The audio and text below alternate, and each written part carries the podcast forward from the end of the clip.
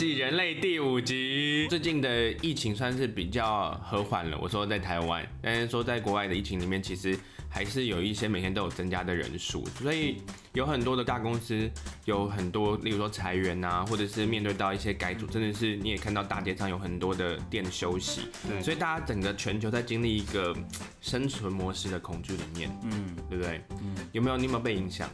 没有啊，嗯，因为我都在家，那就跟大其实我提早就已经做好那个防疫的措施，那就是跟大部分的人一样嘛，在家里是一样的。我自己闭关吗？我很乖吧？没有，因为因为你是自由工作者，所以当然大部分的工作都在家里做。但是没有没有，我是无业游民。但是如果你看，如果是在家里面待着，然后因为外面的疫情的人的话，那他们怎么办？就是说，其实。即使在家工作，但可能随时还要面面对的就是，然后企业可能突然就是说啊，真的撑待不下去了。对，我有很多朋友在美国，本来就就做保证说，嗯，我们是上市上柜的公司，嗯、所以可以至少撑到明年七月。嗯、然后，但是呢，结果下个月的时候，突然发现自己的就是同一个主管的同事不见了，然后想说啊，怎么突然发下这个讯息，然后大家就吓死了，想说不是说公司还有很多钱吗？这样子。对，所以我们今天呢要讨论的主题是在一个全球环境里面，怎么让老板留下来？哎，这个也是，因为这个跟生存模式有关。就是说，不论你做什么样的职业，然后在公司里面你要该怎么样用一个心态。其其实我觉得，工作上面的变换其实不只是疫情，有很多的时候是我们不知道怎么去面对，就是大变动。可能是跟经济有关的，或者是跟某个潮流有关的，所以当动荡一来的时候，该怎么面对？那我们今天邀请到我们听众都非常喜欢的一个嘉宾，来自我们加州的 Scott，欢迎 Scott，Hello，永汉，Hello，主持人，这个制作人你们好，这个欢迎声可以吗？哦太好了，我觉得这声音好敷衍哦。我要赶快赶快去去写 email 给我主管，确定一下我工作还明天还在不在？还在不在？但对呀、啊，为什么我会想要聊这个主题啊？因为主要是因为因为我知道你在工作环境里面，尤其是像更大的企业，其实他要去运筹帷幄的事情是更多的。那你就是在一个比较是说深深层的核心主管里面，目前来说这个动荡怎么样？呃，目前当然是有刚才永汉你讲的这个恐惧感，就是人都会去考虑到说我的工作保不保啊？因为这个大环境的关系，会不会因为这样子而没有工作这样子？所以的确是这种气氛现在是普遍的，在社会各阶层是有这样的感受，尤其在美国这边。哇，这已经不是竞争的问题了。如果有竞争还有得玩，但现在是你知道吗？就是世界潮流，就是叫你说不准动，怎么大家你有什么任何的策略没有？没门，别想玩。对对对对，那我们现在当然是讲到是世界潮流啦，好，就是大大环境的一个变化，但是这个变化也总会过去的。那我们还是要回到，永远不会回到像以前那样子了，但是还是会回到一个就是企业正常的经营，嗯、人该要上班就上班的一个情况。对，但我觉得疫情其实也调整了我们很多。人对于就是自己职涯发展上面的想法跟规划，也会重新回去省思说，其实，嗯，自己应该要具备什么样的，例如说职能，或者该怎么样去让自己在工作上面就可以保有自己的热忱，然后真的是在关系上面是不是可以保有一个弹性的？你看以前大家都在公司里面就是互相管控、监控、管理，但是你知道一远距的时候，突然就是你知道吗？大家也不是。就是很适应这样的所谓的远距工作的方式，但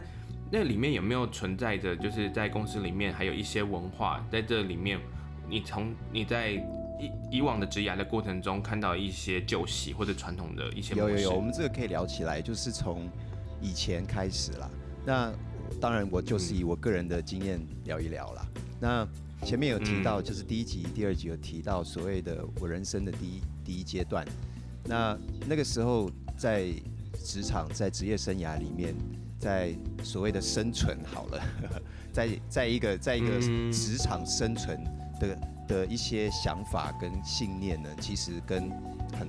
永汉你刚刚讲的一些传统的观念都差不多了。好，那所以当然就是到了一个环境，就是首先要确保自己的工作是安全嘛，所以就要先看看有没有什么竞争对手啊，还是有没有谁要来。可能有机会会抢掉我的位置啊，还是这个老板不够喜欢我，要多拍一些马屁呀、还是还是哪个同事我看起来很赌烂，先跟他勾心斗角，把他弄掉一下，还是说我现在想要往上爬，所以我要先把谁干掉啊？其实，在职场里面有有多多少有一些些许像这样的感受，跟看到像这样的行为。那第一阶段的我也是在这样的一个环境当中去、嗯、去学习的，去生存的。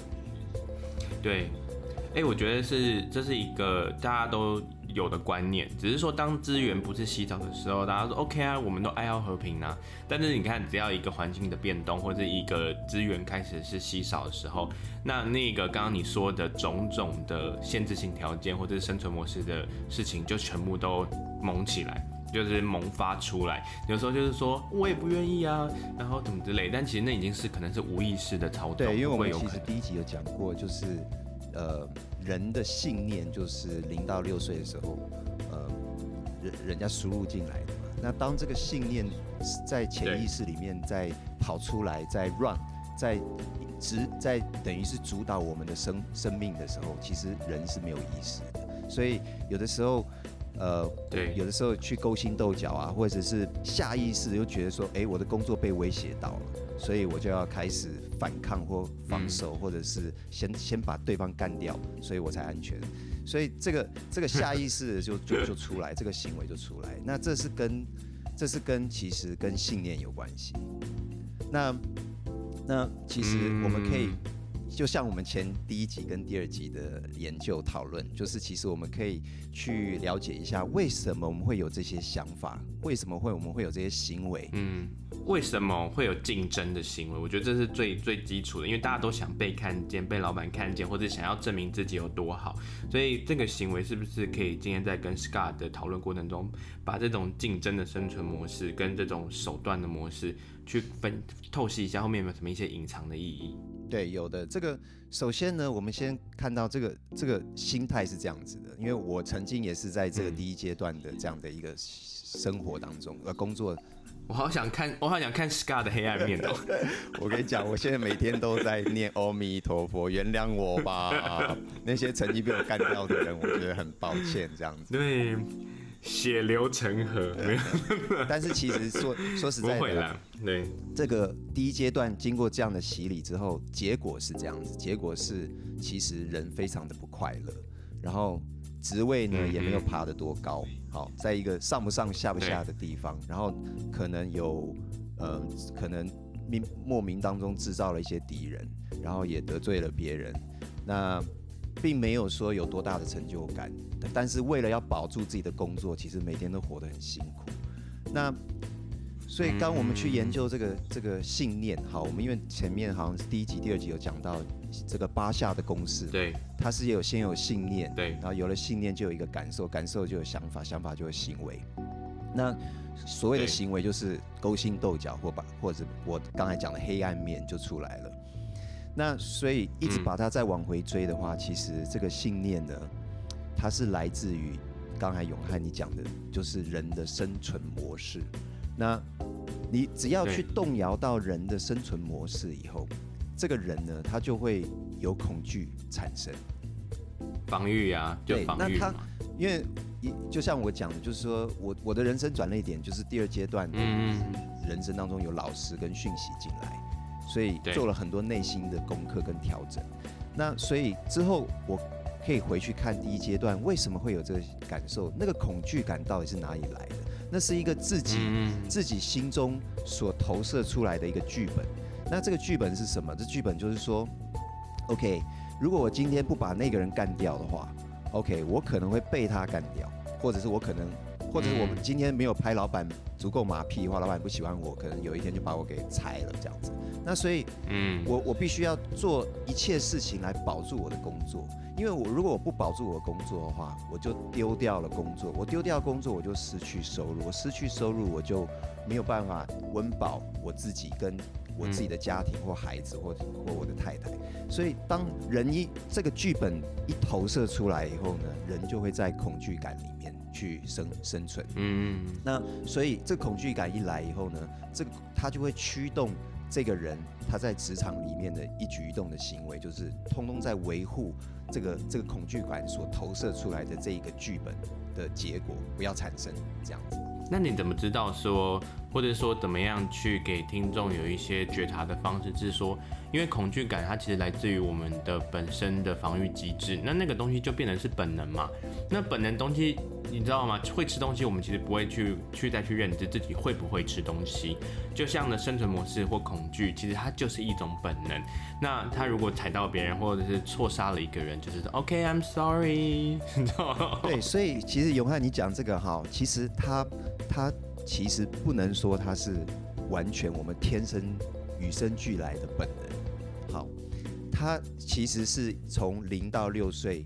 被灌进来的一个信念。那其实我们讲到这个信念呢，其实它，呃，我这边要再岔题一下，就是在讲到说您你刚刚讲到说有竞争啊这些的，其实它它它就是一个有就有我们是不是常常听到说哦，这个世界是一个弱肉强食的世界，然后这个世界是你争我夺，然后必须是呃呃最。不是你死就是我活，对对对，这是这是一个弱肉强食、适者生存的世界，有没有？不适者淘汰。哎、欸，疫情也是这样子啊，有些的政府是采这种就是方式的、啊。好，那所以这边呢，我们就提到说，OK，它到底是什么？嗯，它是一个，它是一个恐惧感，然后我们要去维护这个恐惧感。那他其实不是本人，他其实是一个信念。那这个信念呢，其实是来自古早古早以前呢，有最早、oh. 最早发明这句话的人，就是适者生存跟弱肉强食的世界。永汉，你知道是谁讲的吗？达尔文啊，就是那位先生，就是所谓发明进化论的达尔文先生。OK，我们在历史课本老师都还会再强调一次这件事情。我我我跟你说，其实这个历史早就已经被推翻了。好，这个以后我我好像有听过，你可以再跟听众就是解释一下这个里面被推翻的原因。OK，他讲说这些什么呃弱肉强食啊，适者生存啊，其实呢，你仔细去看，其实在在后来的量子，一九二五年的量子的科学出来的时候，就已经推翻这一切。其实，请大家看一看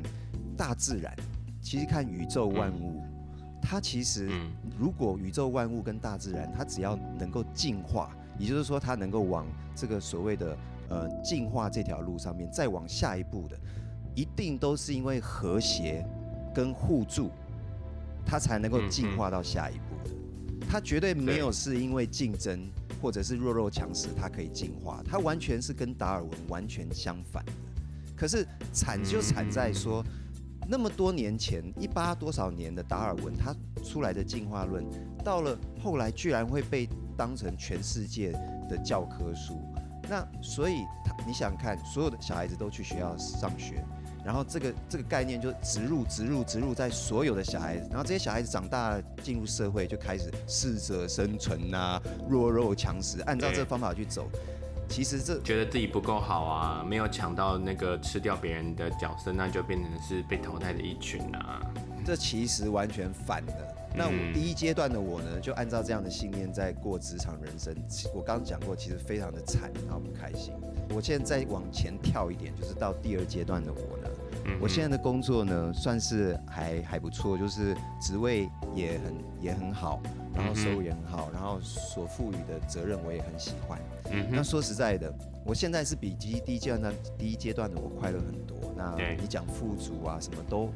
好像各方面的条件都好很多。平衡嘛，和谐这样子。对，说实在的，我现在的工作我没有去争取，我也没有去干掉任何人，我我也没有好像去勾心斗角去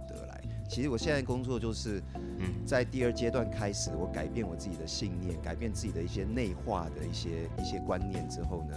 好像外面的世界跟着转动之后，我现在的工作跟我现在的所有一切收入啊等等，都是人家来。来问我说：“哎，Scott，你要不要？你要不要拿这职位？你要不要？你不要帮我们担任这个职位？你要不要帮我去管这这这些事情？这样子。嗯、所以我就觉得现在好像是一个礼物送到送到我身上，啊给我。所以，嗯、所以我觉得我的建议是这样，当然这是我个人的分享，每一个人都有自己选择自己要走走路的自由，这样子。嗯、但我的建议是这样子，就是其实大家去看你这个达尔文什么适者生存、竞争，然后职场竞争，其实我刚刚已经讲过了，它其实是它其实跟宇宙、跟万物、跟地球万物完全不符合，所以今天。你你要去走跟宇宙万物的定力相反的力量嘛？因为所谓的阶级，所谓的这种这种竞争的观念，是人类是达尔文发明出来的，它并不是宇宙的定律。那是人的行为、人的想法，然后有一个参考书，然后作为在工业时代的时候去培培训大家，可以照着这样的一个 manual 手册去做一个所谓的知识分子或者是精英分子，然后到了演化到现在，我们也看到里面，诶，如果说再回退的话，其实或许我们有重新选择的方式。是啊。其实我们就以现在刚刚我们提到这个病毒的情况好了。对，好，那现在病毒影响全世界。那你说今天如果说有一个国家，它发明出来所谓的疫苗好了，OK。虽然我虽然我个人对疫苗不是有多大的支持啊，好，但是这是另外一个话题。嗯、好，那我们就讲说，今天有一个国家，它发明了一个疫苗出来了。那如果说这个世界是弱肉强食跟所谓的适者生存的话，那是不是那个世界上最强的国家，好，可能美国、中国还是什么的，他是不是要去抢夺那个国家，他才可以得到这样的，他可以被把那个疫苗抢过来？那是不是大家就进入战争状态？哦，对不对？那如果说大家是合作，就是说好，我也 share 我这边的新发明的资资讯，你也 share 我们新发明资讯，是不是人类就有机会过这一关？是不是我们就有机会再往下一步进化？那其实你仔细去看，地球上的万物都是以这样子合作而生存而进化下去的。所以如果你没有用到宇宙的力量，OK，你用人类的力量是多么的薄弱，多么的小的，因为我们人类在宇宙这个里面其实是。非常的之前的，然后非常的年轻的，非常的微薄弱的，所以我们一直在想，哦，达尔文，达尔文，我一定要竞争，我一定要干掉他。其实你等于是在跟宇宙的宇宙自然的力量在做一个反力量，你在你在反他就对了。所以其实你你如果说不想用到宇宙力量，你就尽量去竞争，其实是这样想法了。哇，你今天提出了一个非常颠覆的观点，然后也让听众重新再去思考，就是达尔文这进化论有没有这个信念系统还根植在我们身体里面？但我想我们势必是被影响了。但怎么样去转换成，就是从恐惧，然后转换成所谓的我们现在所谓的和谐跟自然，这里面的修炼要花多久时间呢？是个人觉得？其实当然呢、啊，这个因为这个古老的这个观念从很。很早以前，这么这么一两代以以前就已经一直在植入植入了嘛，好，所以植入我们的祖父母那一代，然后祖祖祖父母又植入在我们的父母那一代，我们的父母在我们零到六岁的时候又一直灌在我们身上，对，对不对？所以当然是也需要花一点时间去更改的。好，我们我们现在社会当中，不管是哪一个地方，台湾还是美国，都是还是充满了竞争。好，不管玩游戏或者是玩体育比赛，大家都还是在竞争，还是在说把你干掉，还是把我干掉？这个、这个、这里面，所以当然这个是需要花一些时间改的。但是我们不用，我们其实跟听众朋友讲的讲过，就是在第一集、第二集，其实我们不用一直往外看说，哦别人怎么社会怎么这样子，别人怎么这样子什么的。你你每次碰到什么事情，你先往往自己内心去，就是说，OK，我现在心态是在哪一种心态？我的信念在哪里？那你问自己说，我现在是不是想要有点想要弄弄别人？我是不是觉得现在觉得说，我现在有个机会，要要给人家方便，还是我要干掉别人？我我我现在选择要把人家干掉。那你就问自己说，你为什么有会有这样的行为？为什么会有这样的心态？那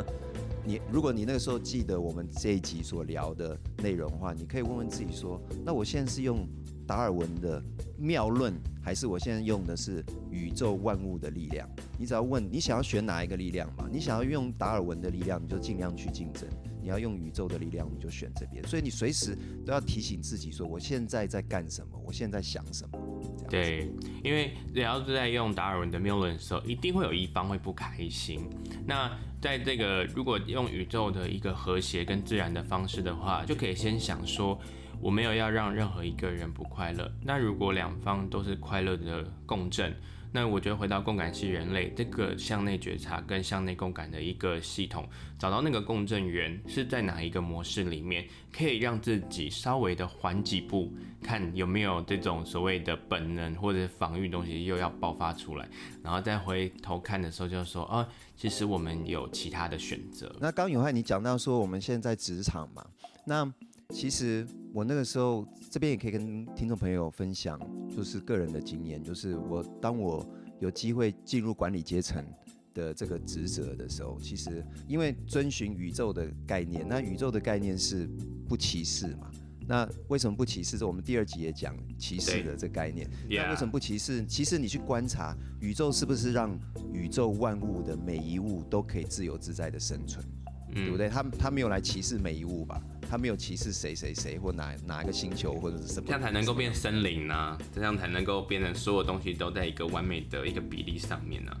对，那所以我我尽量去遵循这样的这样的轨道。那所以在有机会进入管理阶层的这个职位的时候，我第一个想法就是说，呃，一定要去除所有的阶级观念。那所以虽然有所谓的职称，虽然有所谓的副总、总裁，所以有一路这些人类所创造的这些阶级的这些事情，可是在在日常生活当中，每天的工作环境里面，我我都是尽我的力量去尽量去破除所谓的阶级观念。所以那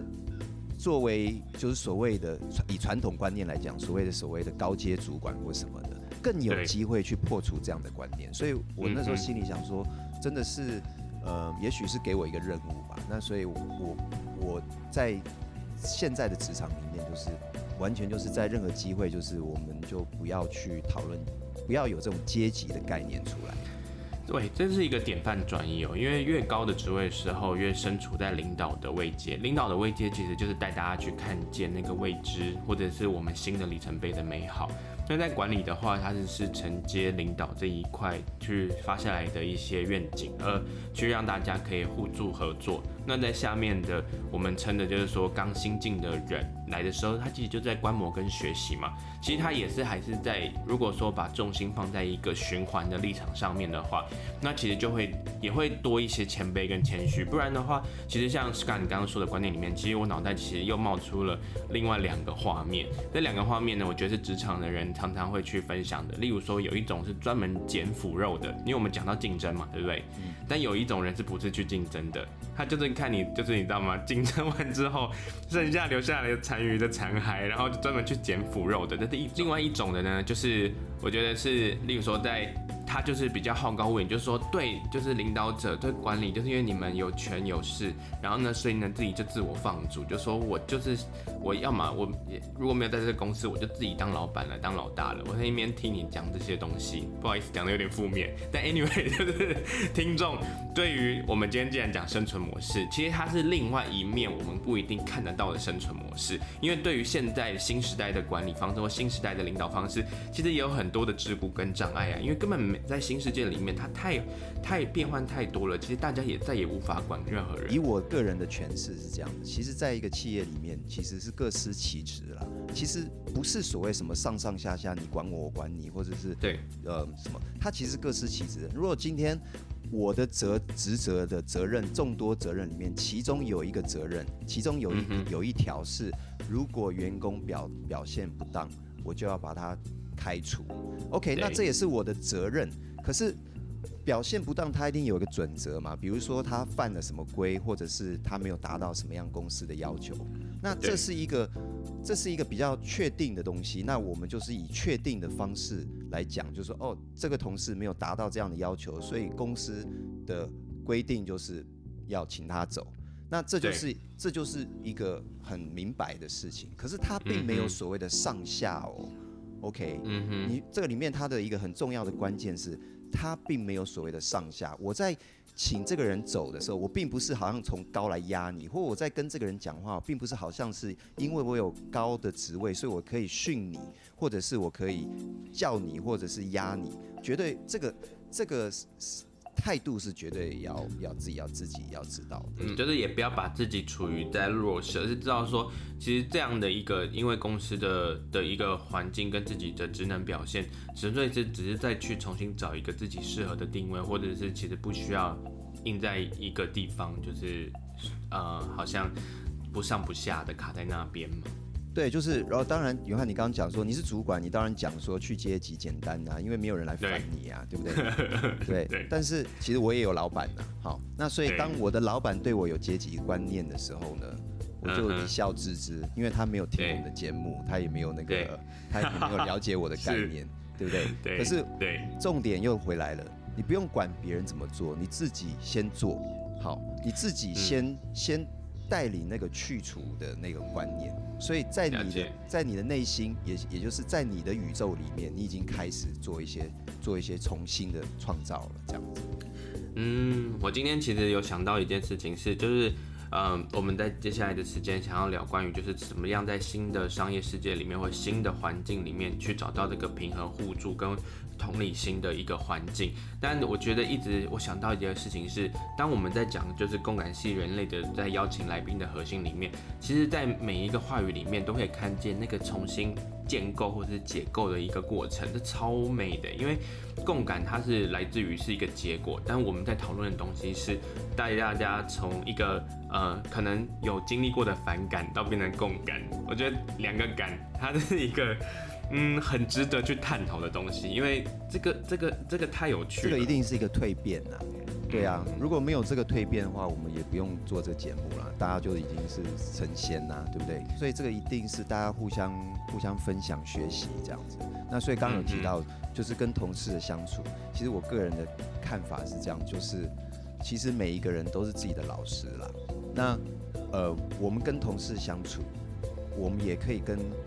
不要说职职位的，比如说我有权利去去 fire 一个人好了，就好像我了不起这样子，但是其实不是的。如果如果每一个灵魂都是共都是平等的时候，你把每一个人都当做平等的时候，你跟他相处的时候，你可以从从他身上学到很多东西，每每一位这样子。所以对我来讲，我受我受益良多，就是每一个跟我。呃，像我们现在共事，我们这边的团队有超过八十几位同事。那我我跟每一位互动，我都是在在在他们那边学到很多。那当然，听听众可能讲说啊，Scott 你又在剥削了，讲一些这种 乌托邦世界的，对，讲一些这这些好像是表面上美好的这种这种这种说辞。但是我先讲一个，我先讲一个它的物理，大家就大家也许就可以体会到了。好哦，好。那这物理就是有讲到说，我们第一集不是讲到富足吗？对对。那其实我们现在再再多讲一点，就是富足呢，大家都想要赚很多钱，对不对？嗯哼。那赚很多钱要干什么？就是你常会听到说，哦，我等我赚够钱了以后，我就要呃去全世界旅游，好，我要怎么样怎么样怎么样，对不对？那所以。大家都要那个富足，他其实不是为了喜喜欢一天到晚数钞票，或者是一天到晚那个。其实大部分人都是要那个富足带给他的什么快乐跟自由。其实我可以告诉大家，其实自由是什么？我我个人的诠释是这样：自由是什么？自由就是来自于你有多少的角度，你对人生的视野的角度有多少。那所以回到我们刚刚那个话题，就是说每一个人都是我们的老师，那我们的同事也是我们的老师，然后我们每一个互动的每一个人都是我们老师，是因为每一个人他你在跟他互动的时候，他都在给你一个机会，把他的角度给你，只是说你要不要把这个礼物收下来而已。对，这个这个我想要强调一下，哎，你刚刚说的东西我起鸡皮疙瘩，因为这个老师啊，就是你说到这里，这是一个。嗯，一个很重要的观点是，即使是让我们很不舒服的人，然后或者是让我觉得说他不可理喻，他还是我们老师。对，因为他还是有一个他的角度，他有一个他理所当然的一个角度，或他认为自己很有道理的角度。所以今天，如果大家的心够静，或是大家的心够虚心，就是说你把自己的角度先暂时放旁边，所以。你进入他的角度的时候，你去了解他的逻辑，他为什么会这样想，他为什么会做这样的事情，他的理由在哪里？这样子，所以你可以把他的角度能够百分之百的了解说，哦，我了解了，他为什么会这样想，哦，原来他这样做是因为等等等点点点。当你了解清楚以后，这个角度你就收下了。你就收下来，嗯嗯，那这个好像武侠片里面的吸星大法有没有？你多吸一个角度，你的武功就增加了一层。那我们刚刚讲说，所谓的功力就等于你的自由好了，你的自由又多增加了一点了。所以当你的角度越多的时候，你的自由就越高。哎、这是真正的同理心哎，因为人家都同理心，就说啊，就是你知道，就是说哦，理解我理解，但是理解完之后自己带着无奈，就是想说哦，我我理解他没有良心哦，没有，我理解他要这样子用这种手段。然后于是哈，我理解，所以呢我就往后退。那其实反而自己的权益也受损，然后自己也就说我过度理解，因为过度理解也是一种失衡。那你刚刚说的东西是不太一样的，你说的东西是同感，先提早就是知道说它背后的意义，然后呢怎么样去增加议程是。对于这件事情的角度，其实反而有更多的轻重缓急。如果有人他还在当他的我们的另外一个老师的时候，其实我觉得可以井水不犯河水嘛，就是说提早去找到那个界限，然后去让自己在这个最佳解里面找到那个立立方思考的一个一个现在当下的一个方案。我们就举一个例子哈，比如说有一个人在公司里面来对我做了一件事情，好，好，这个事情不是好事情，这样子。好，那如果说我只有一个角度的时候，我可能就是反击，或者是去告他，或者是觉得自己好惨哦，回家跟自己太太哭，说我 我今天在公司被他欺负，我是一个受害者，对不对？对。你当当你自己原来只有这一个角度的时候，你就只有这个角度。那如果这个角度是负面的话，那你就等于是一个囚犯，你就被这个，你就被这个负面的这个角度囚囚牢困住了。好，困住了，你就被他情绪绑架，你整天都都在一个很惨，就是不自由，因为你在一个情绪被被绑架的情况下，一天到晚都在想说，我真的好惨啊，我是个受害者，他对我人生真不公平啊，他为什么这样对我，对不对？那如果说今天你有多三个角度，好看待这个事情的时候，是不是？比如说另外另外其中一个角度是进入他的角度，他的视野，你了解他的原因，你了解他的出处跟理由的时候。你会 OK 有一个释怀在这边的。OK，嗯，然后还有第三个角度是，呃，你可能觉得说被欺负了，好，但是我有另外一个角度是，我不用选择做受害者，OK，我可以选择做一个我不去理他，像你刚讲的，好，不去理他的角度，这样子，然后还有第还有另外一个角度是我选择我攻击他的角度，我决决定给他给他下马威，给他教训一下，知道以后不要来犯我。OK，所以我我有平静，我有对抗，我有做受害者，然后我有了解对方而释怀，我有四五个角度在我这边，我可以选择，而且每一个角度在我在我的桌上都是平都是平均都是一样的，我并没有 favor 哪个角度，所以我可以很很很静心的下来问我自己说，好，Scott，接下来你要选择哪个角度去诠释这个事件，会对你的身心灵有最大的益处，所以我可以很静静的去问自己这个问题。所以当然呢、啊，做受害者绝对不是身心灵最有益处的啦。所以当然我会告诉你，这我冷静下来，我就不会去跟我的太太 complain 说，哦，我今天好可怜哦，我被人家欺负了，我就 我就不会去选择角度了。然后我再去考虑说，哦，另外一个角度是我开始要我开始要反击他。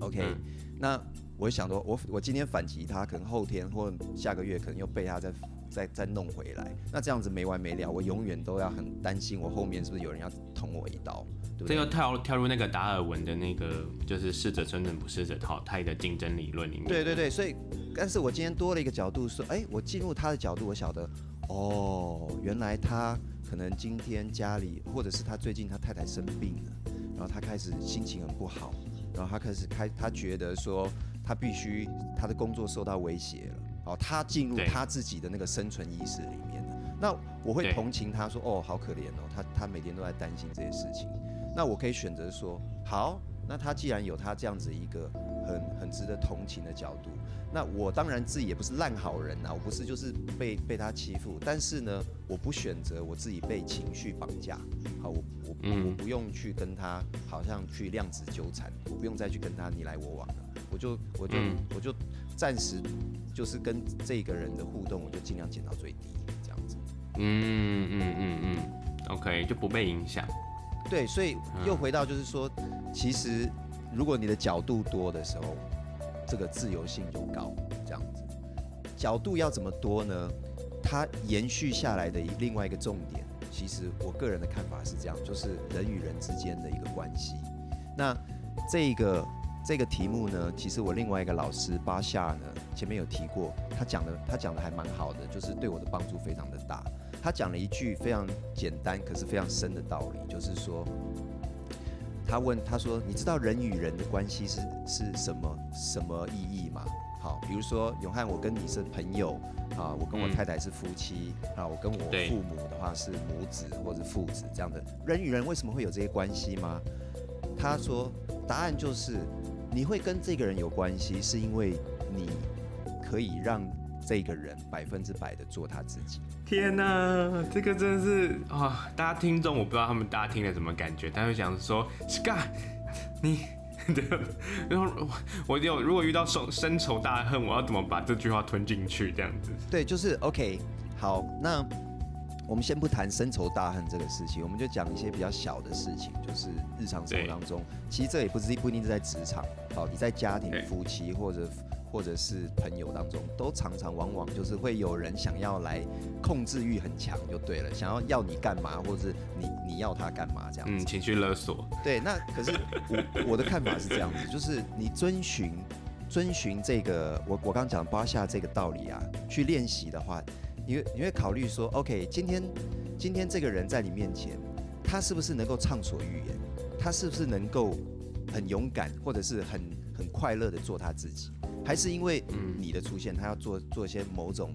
对自己的所谓的 compromise，就是对，就是把自己一些一些地方他必须忍受下来，不能他不能百分之百的表现做他自己。我觉得这个是一个很很好的一个审省思的一个一个方法。你去看说哦，这个对方他是不是有机会百分之百做做自己？因为当他百分之百做了他自己以后。你才有办法得到刚才我们前面讲那个礼物哦，什么礼物呢？就是角度的礼物嘛。当他百分之百做他自己，你才有办法收到他给你的礼物。所以首先你要，我们要先让那个对方能够很自由自在的做他自己，这样子。嗯，即使是白目也可以吗？他做自己然后很白目。对啊，因为他白目是我们我们的定义呀。可是，在白目的那个人，他可能很认真，他可能很，他可能。活得很快乐，哎，这样子。那所以我们有讲到啦，你你每一个人的定义是什么？那如果说我们定义他是白目，他就是白目。那白目里面也许就带有些许负面的感受带在我们身上了，对不对？那也许我们把它换一个定义，说，哎，这个人还蛮可爱的，这样子。好，那嗯，也许他他的他的这个在我们心中就。没有这么多负面的感受了，但是我我我提这边提醒一点，就是也不是代表我们我们要做烂好人呐、啊，因为我刚刚讲到说百分之百做自己，这个里面也包括我们自己哦，跟某任何人的关系之下，是不是有没有办法百分之百做自己？好，那当然现在现在社会结构里面很难呐、啊，就是说很难，就是每一个互动的关系都可以让你百分之百的做自己，对不对？但是你可以从这边慢慢去了解。什么样的关系其实也许不需要再有了。好，什么样的关系可以渐渐淡掉？好，什么样的关系你可以继续跟他加强，或者是更互更更频繁的互动？因为那一个对方他是能够让你百分百做自己，而没有而没有批判，没有投射。好，你你讲的任何一句话，他都不批判不投射。他呃，我这样好了，就是以我公司的同事，我又再举个例子，就是我我现在。现在我们公司的同事来找我讲话呢，都不是所谓什么敲敲门办公室哦，主管进来跟你报告，我们都都没有这个事情。我们的感觉好像是这样子，就是所有的同事来找我讲话的时候，不管是抱怨啊，还是想要表达什么事情啊，还是讨论什么事情啊，其实所有的感觉都有点像什么呢？我是他们的狗头军师，我是他们的参谋总长这样子。那狗头军师跟参谋总长是只提供角度，可是他不太提供。不太提供帮你做决定的那一个那一个事情，他只是说，哎，对，你讲这事情，那我我给你我我我给你我的看法就是角度，如果你做这件事情，它就有一二三四这样的角度。如果你做另外一个方式的话，我我看来就有一二三四另外几个角度。如果这个事情你这样做的话，我看到有这个角度。那所以。他也许只看到一个角度，那我狗头军师的这个功能呢，就是如果我可以看到三个角度、四个角度，我就提供给他，所以让他变得更自由的去选择做他自己这样子。如果说你要你要讲竞争好了，好，那我我就讲一句大家懂的话，就是选择多的人、角度多的人就是赢家了。赢家，对对，因为因为讲一个我讲一个比较实际的东西，因为大家可能现在有听到说我是主我的工作性质是业务嘛，嗯，那我的工我们工作的团队都是业务团队，对。那业务团队就是要成交，就是要 closing，要做很多 case 嘛，对不对？对。那其实我跟我们团队的大家都很有默契，就是其实最高的成交率，好，大家都希望自己的所谓的 closing rate，就是成交率可以提升，可以到最高。希望你可以跟十个客人讲话，你可以有八个客人都跟你买东西，是啊，对不对？是啊。那其实我跟我们同事大家都研究，就是其实最家的成交的技巧，就是跟我们刚讲的那个重点，就是可以让客户百分之百的做自己。好，不是我们跟同事而已哦，同事出去跟客户，他还可以让客户百分之百的做自己。所以，当客户百分之百做自己的时候，客户跟这个人，他就有莫名其妙的，他会他会不知道为什么，可他会很喜欢这个业务员。嗯，因为呢，这个跟这个客户他一个心底潜意识又谈又谈到生存模式了，因为你没有动摇他的 identity，你没有动摇他的定义，你让他可以百分之百的自由的做自己，所以他的他这个个人定义完全被保护住了的情况下，当这个业务员跟这一个客户在相处的时候，如果客户可以做到，这个业务员可以做到，就是客户大声的跟跟这跟这个业务员讲，我不喜欢你们公司产品，我不我今天不想买。业务员都还是笑脸迎客人，然后就是就是没有任何的所谓的批判或投射，或者是自己要做受害者，没有这些东西在里面，所有的角度、嗯、一切都是平平衡的话，嗯，客户会感受到，那客户就觉得说，哎，跟跟这个人相处真的是还蛮蛮轻松、蛮快乐的这样子。所以我们刚刚讲的好像很虚，好像是人生哲理，其实它用在。用在生活中，生活中。我讲说用在业务上，它真的是最佳成交率的。那我们刚刚讲到说，角度是黄金，对不对？其实我们常常在，我常常在跟业务员在讨论一些 case，比如说他今天要去做一个大单子好了，比如说今天要做一个两百万的大单子好了。那对我们这个这个我们在讨论这个 case 的时候，我们一定会讨论说。这个 case 里面 involve 了，就是他参他有多少的角度在参与这个 case，所以，嗯，除了这个这个购买人或者是决定人的角度以后，我马我马上一定问说，请问他有没有太太？他有没有小孩？他有没有先生？好，他有没有其他的家人？因为我们要把所有每一个人的角度都考虑在里面。哦、oh，OK OK，这个也这个也不简单，因为有些人就是想要立马当起来就 close 了，但是可能你还可以带他去考量到他心里面的担忧，或者他花的每一分钱，或者后面可能会有一些东西是其实是自己还没有克服的事情，连在做这个所谓的角度的判断上或协助上，连这个业务员都要往下走去探讨。对，因为当你考虑到他太太是在什么样的处境，好。或者是他的小孩会怎么想，或他的先生怎么想的时候，当你把这些考虑都融合进去，你再下次回去见这个客户，你所讲的话是包容了，不是客户单一的角度，你所包含的是多了四个角度，因为多了客户跟他太太，跟他也许先生或他两个小孩的角度，所以今天你讲出来的话，一定是比那个单一角度更让人听得觉得太爽。所以，因为这样子，客户的成交率也越高。那我我我作为我作为一个所谓就是，我们再回到第一阶段的我，好，我作为所谓的主管，好，虽然我不喜欢讲阶级，但我们今天就讲一下，就是我作为一个主管呢，怎么样能够做好决定？是因为你看我们团队有八十几个人，OK，如果我今天只做一个决定，为了我一个角度的话，我可能不能深得民心，因为我可能没有 cover 这八十几个人的角度。所以，当我做决定的时候，如果我可以考虑的人数越大越多，好，我可以把这八十几个人都考考虑进去的话，我做这个决定是马上一做决定就得到八十个人的支持，因为我把他们的角角度已经容纳在我我的角度里面。那所以听众朋友，如果不要讲说哦，我现在没有管八十个，你可以就是说，OK，如果今天呃你就想说你自己的小家庭了，我有我太太跟我两个小孩，那我在做任何角度的时候，我可能考虑我自己的角度以外，我有我把太太跟两个小孩角度都考虑进去的时候，我做的决定就是会大家都和谐嘛，大家都都都被考虑进去。嗯，哇，八十人哦，那就乘以四。如果他有老公、小孩，还有上有老，然后下有小，其实就平均是你要考虑到八十乘以四哦。